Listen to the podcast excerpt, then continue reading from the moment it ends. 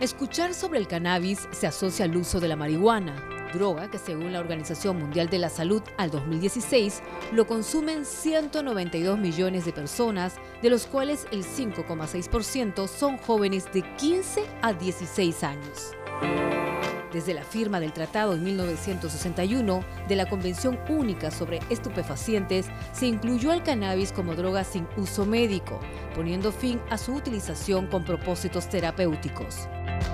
Luego de casi 50 años y tras muchas investigaciones, la Organización Mundial de la Salud recomendó a fines del 2018 retirar al cannabis de la lista de drogas y situarla en una lista menos restrictiva para emplear los beneficios de esta planta en tratamientos médicos y terapéuticos.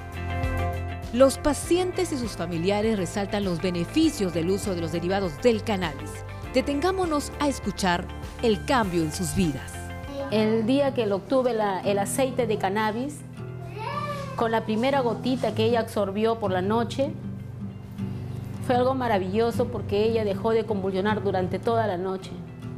Y gastó esa prueba para mí, para yo seguir con esta lucha.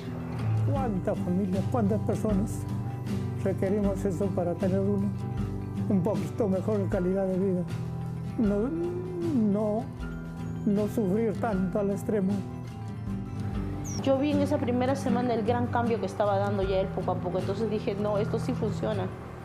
Entonces voy a seguirla adelante con él.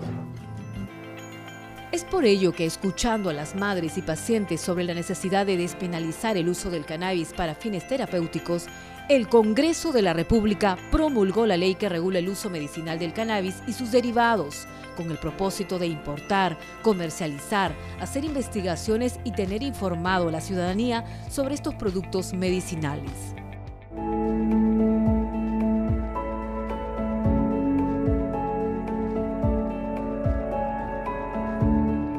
El Congreso ayudado, como te digo, por muchos congresistas solidarios, que gracias a ellos este, pudimos ¿no?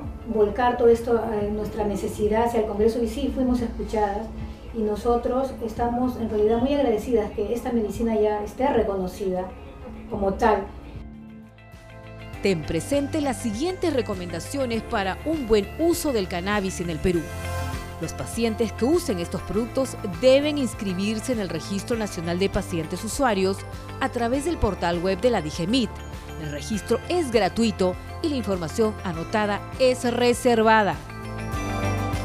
Si presentan o sospechan de cualquier reacción adversa, no duden en acudir a su médico tratante o contactar al Centro Nacional de Farmacovigilancia y Tecnovigilancia de la DIGEMIT a través del teléfono 631-4300, anexo 6016 o escribir al correo web farmacovigilancia.minsa.gov.p.